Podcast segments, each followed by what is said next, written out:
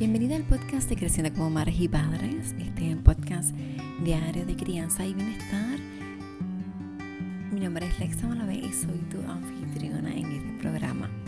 Como sabes, soy educadora en, educadora en disciplina positiva para familias, educadora en disciplina positiva para preescolares, mediador certificado por el Tribunal Supremo de Puerto Rico, educadora en lactancia certificado, instructora de Zombini, educadora menstrual por Yo Soy Gaia y bueno, entre otras cosas más. Sabes que estás aquí porque quieres crear diferente. Reconoces que tu manera de crear es tu manera de cambiar el mundo y estás aquí porque sabes que existen maneras diferentes de crear, maneras menos punitivas, más respetuosas para ti y para eh, tus crías. Así que gracias por estar aquí, por ser parte de esta comunidad por ser parte de este proyecto que intenta romper la barrera del tiempo y la distancia. No importa el momento que me estés escuchando, el día que me estés escuchando, este mensaje llega a ti con mucho amor y con mucha valentía. Así que, mamá, papá, persona que me estás escuchando, gracias por permitirte estar en este espacio. Y como sabes, esta semana continúo hablándote acerca de los beneficios de escribir para sanar y he encontrado más cosas que puedes escribir. Sí, porque no solamente vamos a escribir nuestra, nuestras penas, nuestros eh, conflictos, nuestras preocupaciones. Vamos a escribir aquellas cosas que nos van a hacer sentir bien.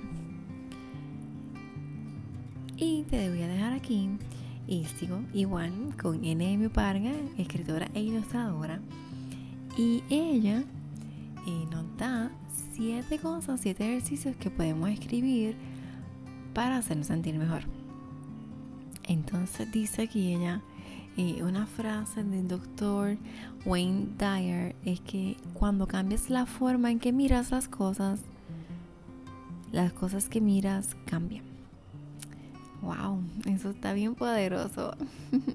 Así que lo que te invitamos, ¿verdad? Ella en su skin blog y en, yo en mi podcast, es que mm, cambias tu perspectiva y le vas a ir cambiando, pues está, ves, escribiendo. Eh, cuando escribes creas y te empiezas a liberar. Así que lo que tienes que hacer es relajarte, respirar profundo y hacer ejercicios que ahora te hagan sentir bien. Vas a hacer una lista de las cosas que te gustan Vas a coger un papel, un lápiz, un bolígrafo, lo que tú quieras. Y vas a hacer una lista de todo lo que a ti te encanta, te gusta, lo que prefieres. De ah, escribe todo, todo, todo.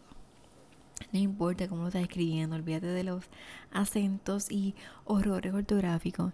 Simplemente deja salir todo, todo, todo lo que estás eh, sintiendo y pensando.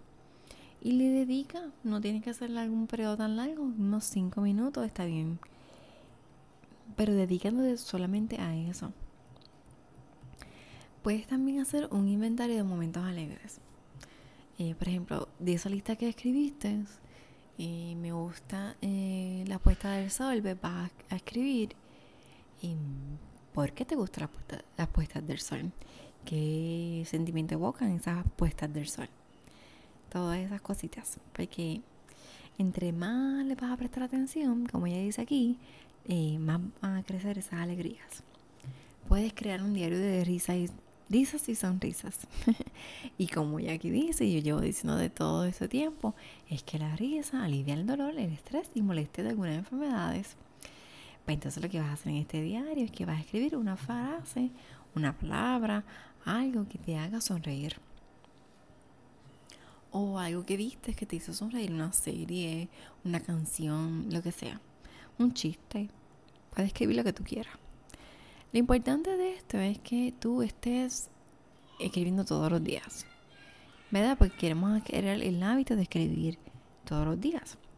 Puedes hacer un cuaderno de recuerdos felices, de todos los recuerdos que tengas, escribirlo. Y un recuento de noticias alegres. Buscar eh, qué cosas realmente nos hacen sentir bien y escribirla. Ella dice que ella entró a Google y buscó eh, noticias alegres. Porque ella entiende que el miedo vende y la gente miedosa es fácil de manipular. Entonces, ella entiende que por eso es que los periódicos y los noticieros nos bombardean con tantas noticias que nos alejan del estado de paz.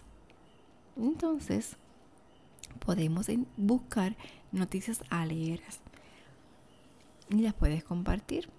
Porque recuerda que donde tú pones tu atención, pones tu energía. Así que nos vamos a enfocar en lo bueno. Y no es que obviemos lo malo, sino es que si queremos que cosas buenas nos pasen, debemos de enfocarnos entonces en lo bueno. Apreciar lo que tienes. Mira, esto va como que a la mano del diario de gratitud, porque vamos a apreciar todas las cosas que tenemos. Una persona, la mascota, una situación, una cosa, el cuerpo. Yo me estaba bañando ahorita y me regalaron un potecito bien chévere de sales exfoliantes y con aceite de lavanda y un par de cositas más. Y entonces lo que hice fue que lo pasé por mis pies y ahora mis manos también se sienten bien, bien suavecitas y mis pies también. Y mientras pasaba esas sales, eh, realmente no sé si es el propósito, pero yo las usé para exfoliar mis pies. Em, fue algo muy divino porque entonces empecé a decirle gracias a mis pies. Gracias por sostenerme, gracias por cuidarme, gracias por todo lo que hacen por mí, por cargar mi peso, ¿verdad? Porque debemos agradecer esas, cositas. A veces no, no agradecemos nuestro cuerpo y lo damos todo por sentado, pues camino y pues, porque tengo dos piernas y sanas y saludable y puedo caminar, pero este, realmente estamos tomando conciencia de eso. Hay gente que no puede caminar. Yo me rompí el pie el año pasado y fue bien difícil. Tuve un mes con yeso y no pude caminar y todavía ahora, ¿verdad? Este, lo resiento. Nunca me mandaron a terapia. Yo creo que eso fue un error del doctor. Y entonces, ¿verdad? estoy más consciente de, de los pies, de lo que hacen por mí y cuidarlos más. Yo no me lo rompí por descuidada. Realmente, ¿verdad? Mi historia de cómo me rompí el la puedo contar en otro momento. Pero, y la voy a contar en otro momento porque es muy bonita dentro de todo el dolor y el mareo que sufrí. Eh, sí, el mismo dolor. Eh, es darle gracias por todo aquello que tenemos. Es así lo más simple. Las pestañas, los oídos, que escucho, tengo cabello, que puedo opinar y me, me tapa el frío en la cabeza. Así que comienza el diario y déjame saber cómo te va. Eh, puedes sanar escribiendo cosas que han sido un poco, pues, no quiero usar la palabra traumática, pero que han sido preocupantes, que han sido situaciones que te han estancado que te han eh, provocado miedo, alguna eh, emoción un poco más no alegre, ¿verdad? Sigue triste. Y también escribe cosas que te hagan sentir bien, porque esa es parte también de escribir para sanar. Bueno, pues hasta aquí te digo, espero que me estés siguiendo en Instagram y en Facebook, Creciendo como Madre y Padres. Y que también le estés dando like a este podcast que estés compartiéndole, dándole las 5 estrellas, suscribiéndote al podcast para que cada vez que yo suba un episodio nuevo tú te vas a enterar. Nos estamos acercando, wow, faltan menos de 10 días. Uy, para el Navidad. Oh my god. Así es que, qué rico. Bueno, estos son hábitos que puedes crear y que estamos eh, mencionando ahora para que entonces lo tengamos ya listos y para el año nuevo. Sí, porque hemos aprendido mucho en este 2020 y el 2021 va a ser mejor Que te envío un beso, un abrazo lleno de mucho, mucho amor y valentía. Y nos vemos mañana.